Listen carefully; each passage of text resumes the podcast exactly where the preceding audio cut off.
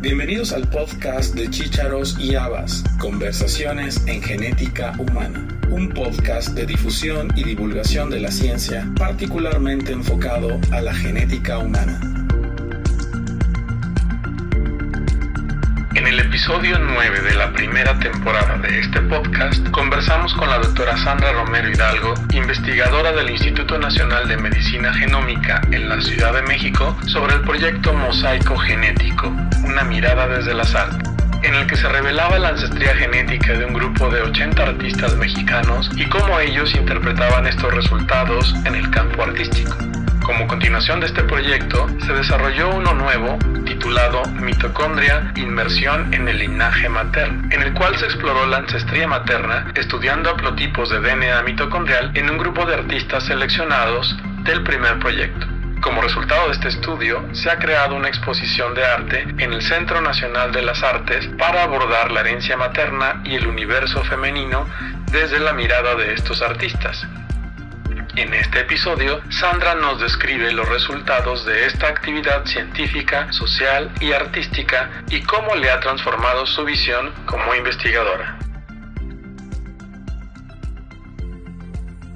Hoy es lunes 15 de enero del año 2024. Estamos grabando para el podcast de Chícharos y Habas, Conversaciones en Genética Humana, y estamos con una invitada que ya habíamos tenido hace algunos episodios, la doctora Sandra Romero Hidalgo, pero hoy vamos a hablar de un proyecto distinto. Vamos a hablar del proyecto mitocondria, inmersión en el linaje materno y, y, vamos a conocer los alcances de este proyecto, la trascendencia que tiene hacia la comunidad y bueno, cosas interesantes que Sandra nos irá comentando. Hola Sandra, ¿cómo estás? Hola Elías, muy bien. Muchas gracias por la invitación nuevamente. Al contrario, gracias por aceptarla y bueno, Platícanos primero, ¿qué es este proyecto de mitocondria? Eh, pues mitocondria, inmersión en el linaje materno, tiene como antecedente este proyecto de mosaico genético en México, una mirada desde, los, desde las artes. Y sin embargo, en este proyecto estamos reflexionando sobre otro tema y utilizando otro motivo como detonador. En el caso de mosaico, como se platicó en ese episodio anterior, pues lo que hicimos fue hacerles una prueba de ancestría genética a un grupo de artistas, cerca de 80, y cada uno de ellos reflexionó sobre, eh, pues, qué eran los estudios genéticos, qué implicaciones tenían y cómo y qué interpretación le daba cada uno de ellos para generar una pieza. Ese proyecto, pues, se basaba en analizar el ADN nuclear que es esta molécula gigante que está dentro del núcleo de cada una de las células, y ver, hacer estas estimaciones de ancestría, o sea, proporciones de diferentes componentes ancestrales de una persona, ¿no? Y ese fue el resultado que les dimos. En mitocondria, eh, el análisis y el fundamento, digamos, se basa en el ADN mitocondrial. El ADN mitocondrial, a diferencia del ADN nuclear, pues no está en el núcleo de la célula, está fuera del núcleo de la célula y está en unos pequeños organelos que se llaman mitocondrias. En cada una de las células hay muchas mitocondrias y esas mitocondrias tienen una función muy importante en la célula que es la de generar la energía eh, de la célula es como la fuente de poder de la célula. Y entonces esos organelos, que son, digamos, la fuente de poder de la célula, tienen su propio genoma, que es el ADN mitocondrial. Este ADN mitocondrial es muy pequeño, tiene, es como de 16 mil pares de bases comparado, o 16 mil nucleótidos, comparado con el ADN nuclear, que es de 3 mil millones de nucleótidos. Tiene unos cuantos genes, como 30 y algo genes, 37 genes en total, mientras que el ADN nuclear tiene de 20 a 25 mil genes en todo el genoma. El ADN mitocondrial o la mitocondria se encarga de generar la energía, el ADN nuclear se encarga de todas, de llevar a cabo, digamos, todas las funciones del cuerpo, ¿no? Pero la energía eh, está, está a cargo de estas mitocondrias. Y una de las cosas interesantes y por lo que lo utilizamos como detonador de reflexión fue porque este ADN mitocondrial se hereda solo por vía materna. ¿Por qué? Porque todos tenemos mitocondrias, y hombres y mujeres, en todas nuestras células hay mitocondrias, dependiendo del órgano y del requerimiento energético del órgano, pues hay más o menos mitocondrias. Entonces, por ejemplo, el cerebro, el corazón, los pulmones, los riñones necesitan más energía, los músculos, y tienen más mitocondrias, esas células. Todas las células tienen mitocondrias, todos tenemos mitocondrias, hombres y mujeres, pero todos las heredamos de nuestra madre, porque las mitocondrias que heredamos están en el óvulo mientras que las mitocondrias masculinas están en el espermatozoide, pero particularmente en la cola, como en el cuello del espermatozoide, en, la en el cuello y en la cola del espermatozoide, que es justamente esas mitocondrias lo que le da al espermatozoide la energía para poder desplazarse hasta llegar al óvulo y fecundarlo. Y entonces en el momento en el que llegue el espermatozoide ganador al óvulo, eh, pues lo único que penetre el óvulo es la cabeza del espermatozoide, entonces las, las mitocondrias masculinas se quedan fuera de la célula, digo, fuera de, del óvulo y se desechan. Y entonces solo las mitocondrias que están en el óvulo, que son las maternas, pues son las que se conservan. Entonces esta, este ADN mitocondrial pues solo se hereda por vía materna. Entonces mis mitocondrias y las mitocondrias de cualquier persona pues las heredamos de nuestra madre, nuestra madre de su madre, nuestra nuestra abuela de su, de nuestra bisabuela y así sucesivamente. Entonces, pues ese ADN mitocondrial nos permite hacer un, como rastrear el linaje materno, ¿no? De las personas y poder hacer inferencias de cuál fue la trayectoria y la ruta migratoria que siguieron esas mujeres de, de nuestro linaje materno, ¿no? La, la, esa línea ancestral que corresponde a que pasa de mujer a mujer a mujer a mujer a mujer a mujer a mujer hasta el individuo actual, podemos a través del ADN mitocondrial como conocer cuál es cuál fue su trayectoria, su ruta, qué camino siguió. Y eso es gracias a que ese ADN mitocondrial es circular y, pasa intacto, ¿no? Relativamente de generación en generación. Y la única variación que encontramos en ese ADN mitocondrial son mutaciones que se pueden dar pues en la generación de nuevos individuos a través de las generaciones pueden dar esas mutaciones en diferentes lugares del, del ADN mitocondrial y entonces es a partir de ver, ver, conocer, estudiar esas mutaciones que podemos ir viendo exactamente pues cuál fue la trayectoria y esa ruta de las mujeres o de ese linaje materno. Entonces, utilizando el ADN mitocondrial, ahora invitamos a un conjunto más pequeño de artistas que ya estaban incluidos en, en el proyecto de Mosaico y les consignamos una pieza, ¿no? Les pedimos que les dimos un resultado, les dimos una interpretación, una información de cómo, cómo se ve el ADN mitocondrial, con por qué se hereda por vía materna, qué representa, cómo se estudia y a partir de eso generamos un resultado para cada uno de los participantes y ellos reflexionaron sobre su linaje materno y generaron piezas artísticas que actualmente están expuestas en, en una exposición colectiva que está abierta al público en este momento. Cuando, hablas de, la mitocondria y del linaje, a diferencia de Mosaico, donde podríamos ver pues, diferentes eh, mm, líneas ancestrales o orígenes. Aquí nada más podemos ver uno, pero también es mucho más preciso que en relación al otro proyecto, es más directo. Con, base en lo esperado del proyecto, ¿encontraron cosas interesantes o, platícanos qué encontraron en general de estas de estos ancestrías? Pues sí, el, ADN nuclear te informa acerca de tus ancestros, hombres y mujeres, y esa, digamos, ese mosaico único que eres tú, que es el resultado de todos esos ancestros que tienes.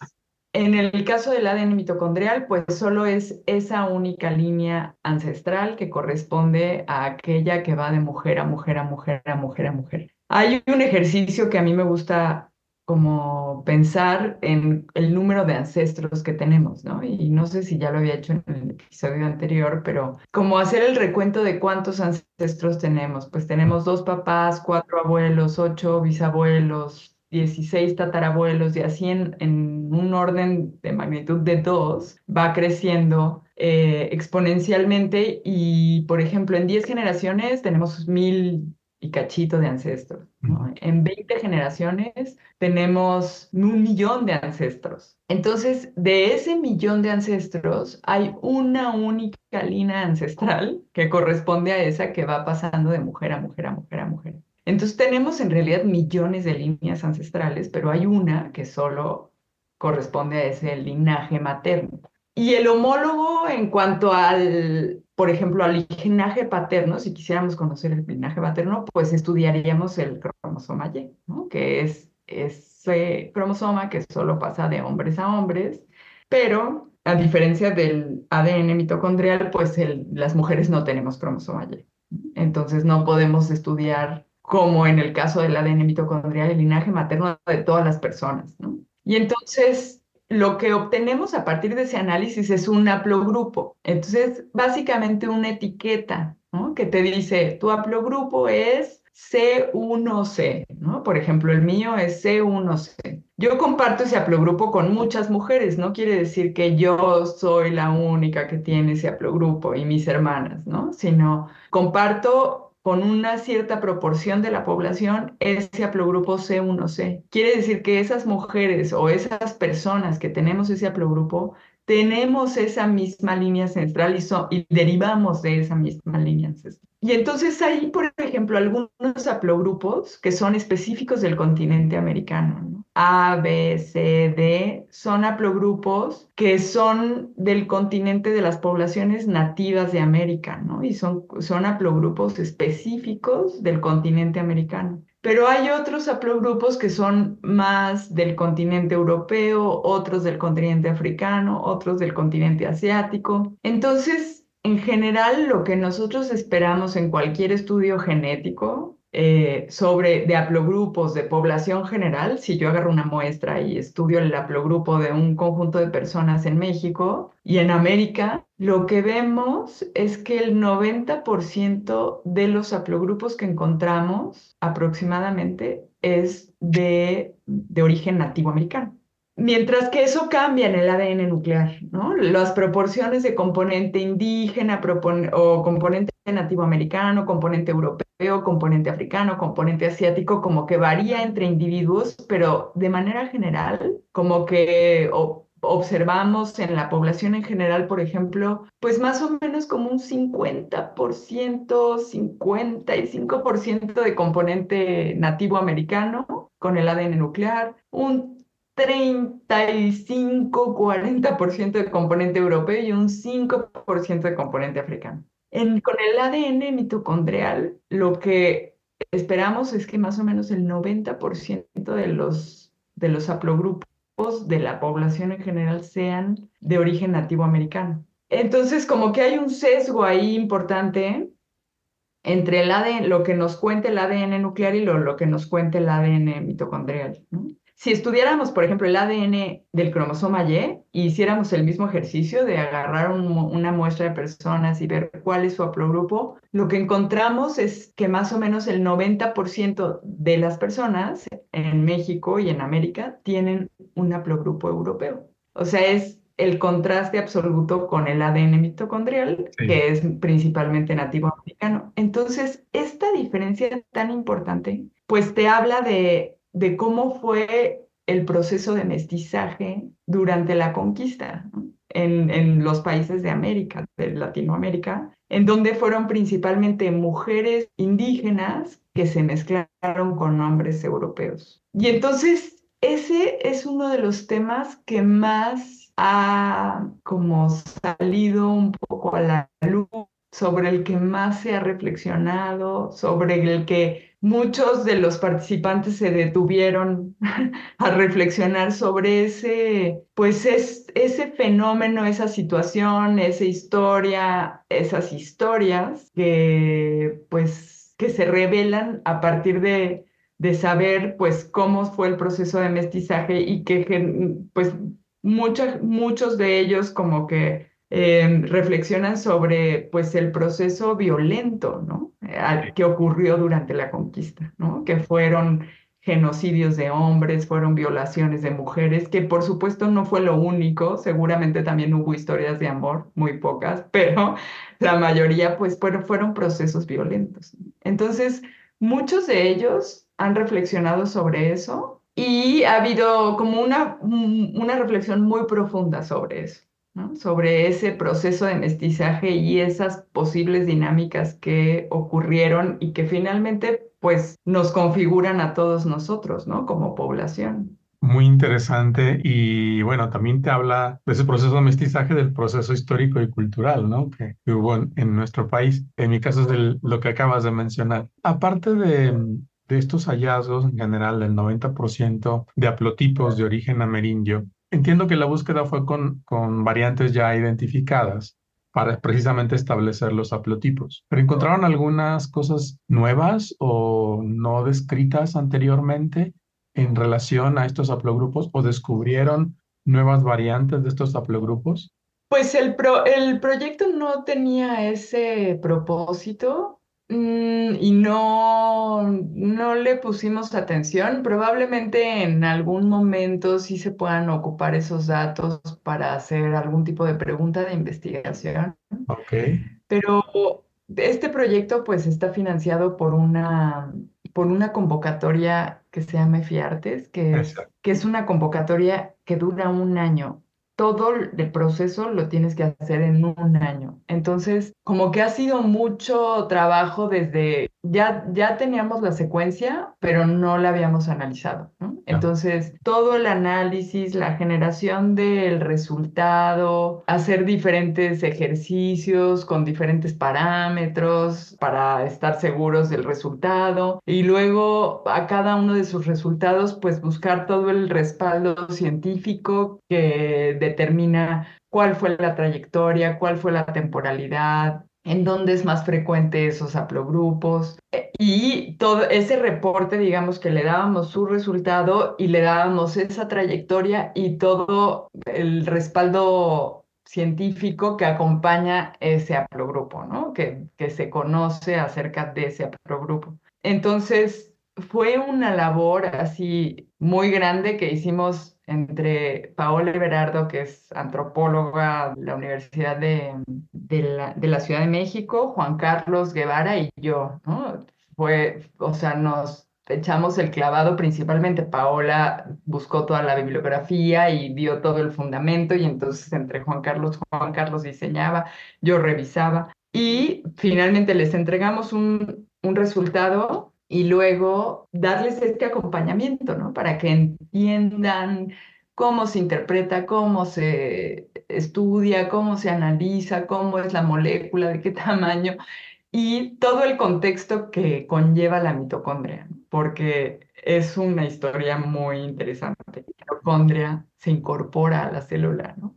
Y en relación al proyecto Mosaico, ¿fue más, más sencillo o más complicado hacer, transmitir la información a los participantes? Fíjate que yo tenía la impresión de que iba a ser mucho más sencillo. O sea, habiendo vivido la experiencia de Mosaico, como que yo sentía que Mosaico era muy difícil de expresar, de explicar por el concepto de las poblaciones de referencia, y todas esas posibles implicaciones que tienen esos estudios. Y como que me esperaba que fuera más sencillo y menos llamativo el que lo que te dieran fuera un C1C, ¿no? B2W.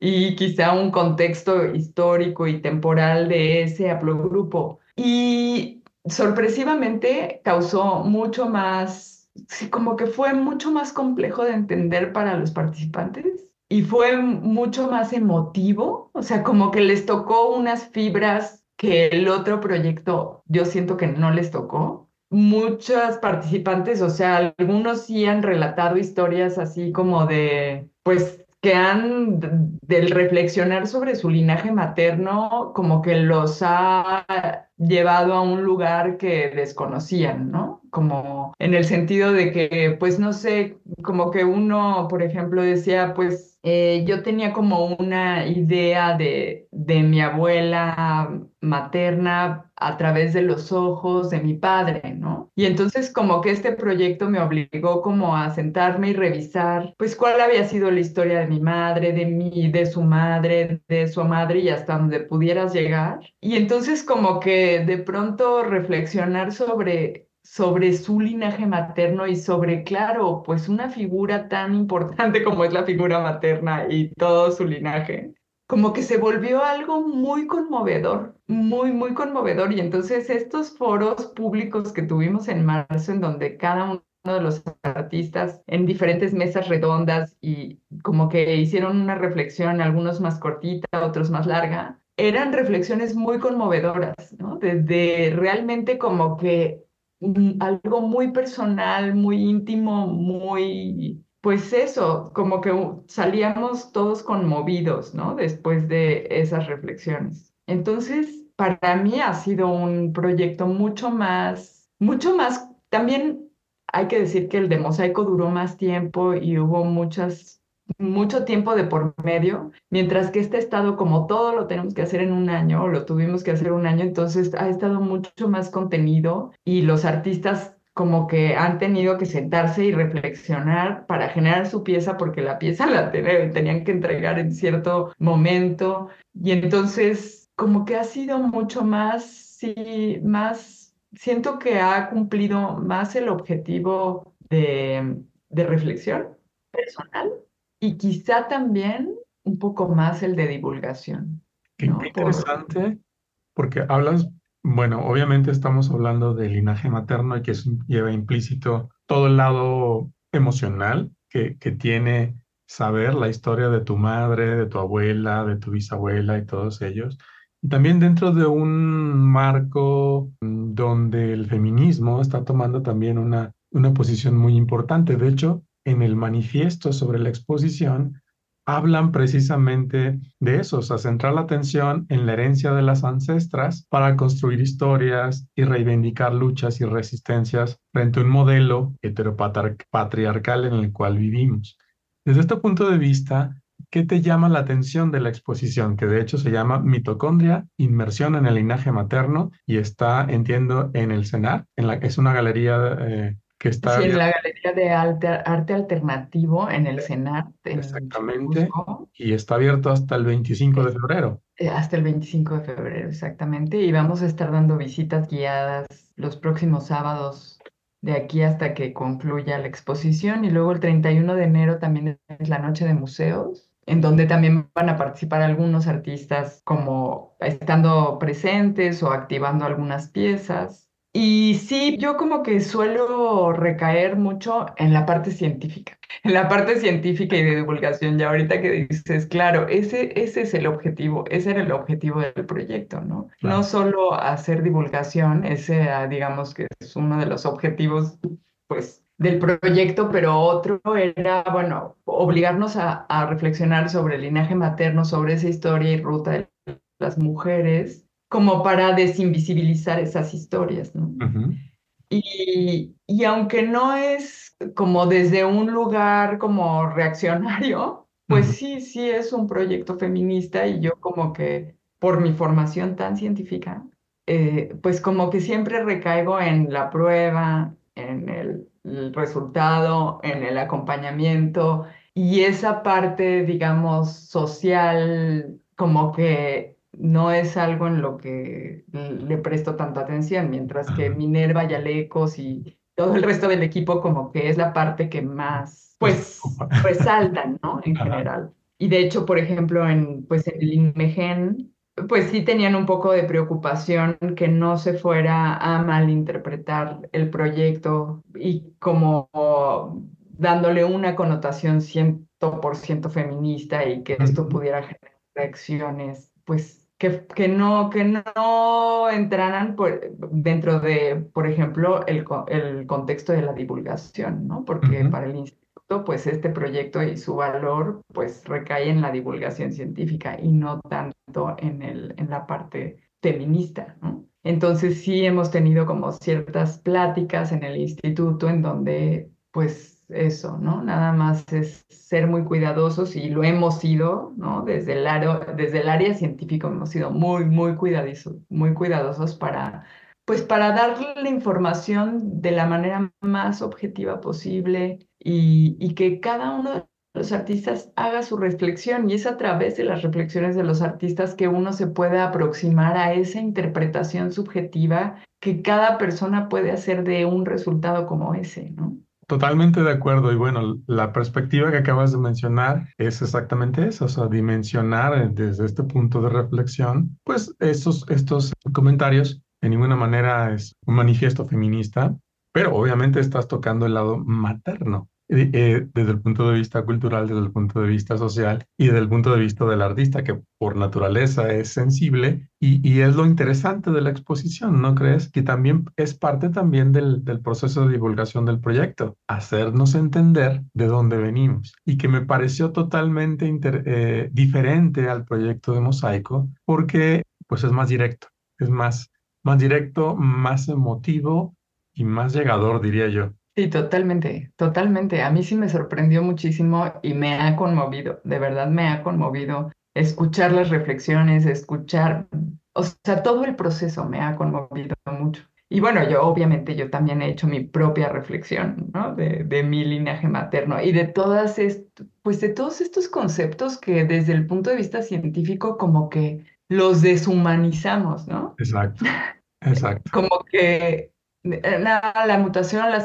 la, molécula, los nucleótidos, las mutaciones, las mutaciones te permiten darle una temporalidad, una trayectoria, un haplogrupo, ese haplogrupo, un porcentaje y como que en general con todos los procesos, pues en el momento en el que los como que encapsulas en un, en un proyecto de investigación científica, pues como que se vuelve ya muy técnico y muy... Y eso se deshumaniza, ¿no? La información. Y yo siento que hasta cierto punto los investigadores pecamos un poco de eso, ¿no? De, de tomar al paciente como un dato, a los, este, ¿no? Los datos genéticos, la pregunta de investigación, la hipótesis, la prueba estadística y de pronto como que pierdes de vista pues que es una persona con un dolor, con una historia, con una vida, con un... Con un proyecto. Y, y yo creo que los, sí es importante también a los, sensibilizar a los investigadores, ¿no? Totalmente de acuerdo. Y bueno, con base en este, en los resultados de este proyecto y, y la, la continuidad con el proyecto de Mosaico, eh, ¿tienen planes para, por ejemplo, irse a, la historia del cromosoma Y o hacia otros proyectos de divulgación enfocados también a este tipo de estudios en ancestrías en población mexicana? Pues por lo pronto nos gustaría, por ejemplo, juntar las dos exposiciones y, pues llevarlas a diferentes lugares, ¿no? Entonces esa es una propuesta que, que querríamos hacer de poder como juntarlas y itinerarlas. Y yo creo que otras propuestas varias se pueden hacer. A mí me interesa muchísimo el, también la pregunta sobre el concepto de salud y enfermedad, que ese es la otra, el otro episodio que te propongo que eh, porque yo he, a raíz de este proyecto he reflexionado mucho sobre este concepto pues de, de la información genética y y, todo esto que hemos, hemos dicho en el proyecto, ¿no? Que pues es, una, es algo dinámico, la identidad se va construyendo, que sí, claro que el componente genético puede tener un, o sea, la herencia biológica tiene un papel en la identidad de una persona, pero también, pues, el contexto social, histórico, cultural, como dices, tiene un papel importantísimo en la identidad de una persona, ¿no?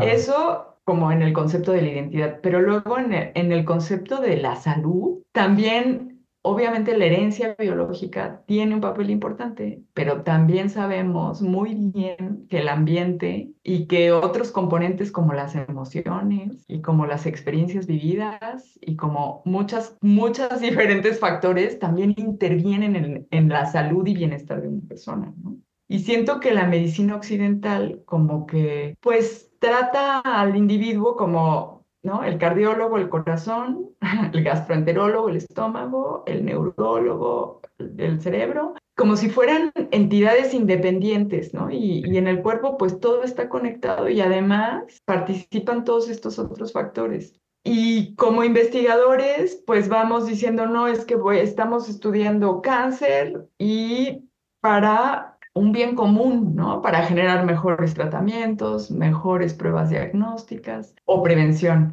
Y ahí es donde yo me detengo en la prevención y digo, ay, no me, no me termina de convencer que, que saberte que tienes una, o sea, saber que tienes una predisposición genética a una enfermedad de, de prevención siento que la cabeza y la mente y los pensamientos son muy poderosos y que en el, o sea, que puede ocurrir, no digo que siempre ocurra, pero que puede ocurrir que saber que tienes un, una predisposición genética a una enfermedad te genere la enfermedad, ¿no? O sea, como que te predisponga a, a enfermarte y simplemente porque ya tu pensamiento está como focalizado en eso. Entonces, como que a mí me gustaría quizá proponer algo como por esa línea, ¿no? Como hacer esa reflexión sobre eso, qué tanto, ¿por qué estudiar todos los marcadores genéticos asociados al cáncer o asociados a diabetes? Por supuesto que es importante, ¿no? La diabetes es importante, el cáncer es importante, pero al final es el desenlace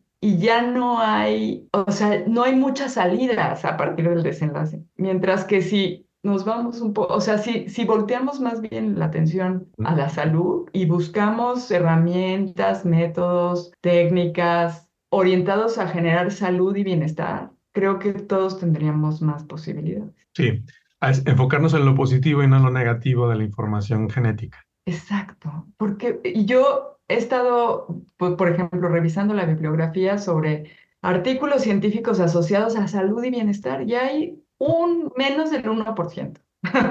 la gran, gran, gran mayoría de la investigación y del recurso que se invierte es recurso, o sea, es investigación asociada a enfermedad.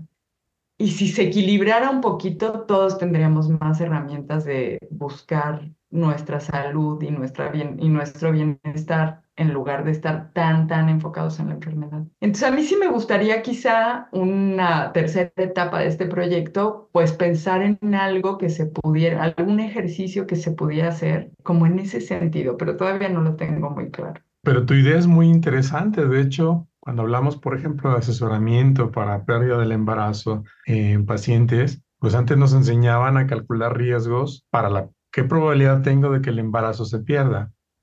Y eso, pues obviamente nos estamos enfocando en el aspecto negativo del embarazo. Pero luego otros investigadores empezaron a calcular los riesgos al revés, o sea, qué probabilidad tengo de que el embarazo se logre. Y simplemente cambiando el punto de vista o la atención de la paciente en relación a tengo 15% de probabilidades de perderlo contra tienes un 80% de probabilidades de que el embarazo se logre, la actitud de las pacientes hacia esta figura de riesgo o de, probabilidad cambia y el estado emocional de la paciente cambia y por lo tanto el resultado cambia.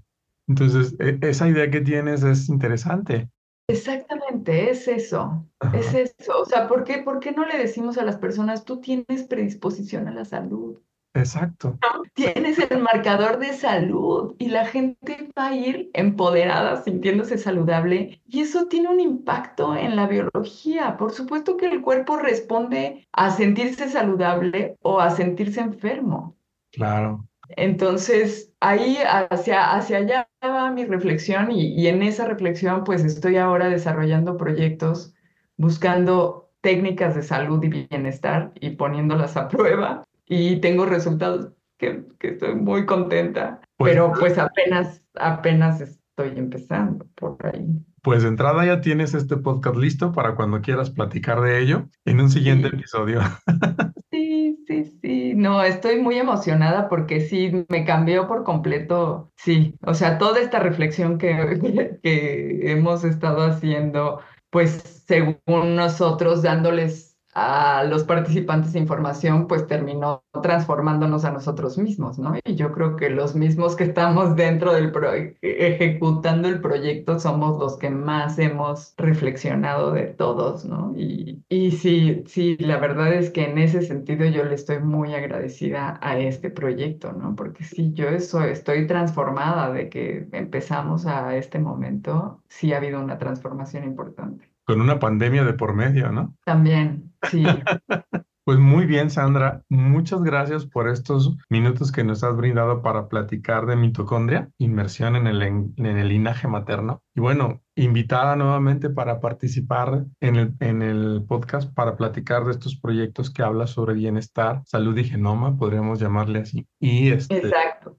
Y pues gracias por compartirnos estos resultados y bueno, invitamos a quienes están en la Ciudad de México por ahora a que visiten la exposición ya y en la noche de museos el 31 de enero. Sí, sí, vayan a verla. No platicamos de las obras en este podcast para que, para generar la curiosidad de que las vayan a ver. Hay unas obras súper interesantes, unas reflexiones súper interesantes, súper profundas y, no les va a quitar más de una hora y media porque es cortita, muy concisa. Y bueno, y, mencionar que pues somos de, muchos participantes, pero principalmente, digamos, Minerva Trejo, Alejandro Ortiz, Euridice Navarro, Paola Everardo, que ya lamentamos que Acuña, son mucha gente participando este, en este proyecto. Y muchas gracias por la invitación, Elías. No, al Tú recibiste tu resultado. Sí, y de hecho, eh, pude, pude hacer una pequeña investigación y encontrar la etnia de donde viene ese linaje de la familia. ¿Ah, sí? Sí. Si tú tienes un análisis genealógico súper de muchas naciones atrás, ¿no? Para el linaje materno encontré eh, por ahí de los años 1700, hasta ahí llegó, por la etnia tobosa que vivió o que vive en el norte del país, en la región de Mapimí. Eh, de esa zona probablemente vienen mis ancestras. y bueno, eh, eh, este ejercicio pues también me sirvió para hacer la reflexión sobre el, el origen de mi, de mi ADN mitocondrial. Padrísimo. Bueno, pues muchas gracias por tu tiempo, gracias por aceptar la invitación y a nombre de toda nuestra audiencia, eh, gracias por estos proyectos que también nos ayudan a reflexionar no nada más sobre la, la ciencia y la fealdad que tiene, sino la, el impacto que tiene en la sociedad y cómo nos transforma como, como, como país y como, desde el punto de vista cultural y social. Claro, no, muchas gracias a ti por la invitación. Gracias.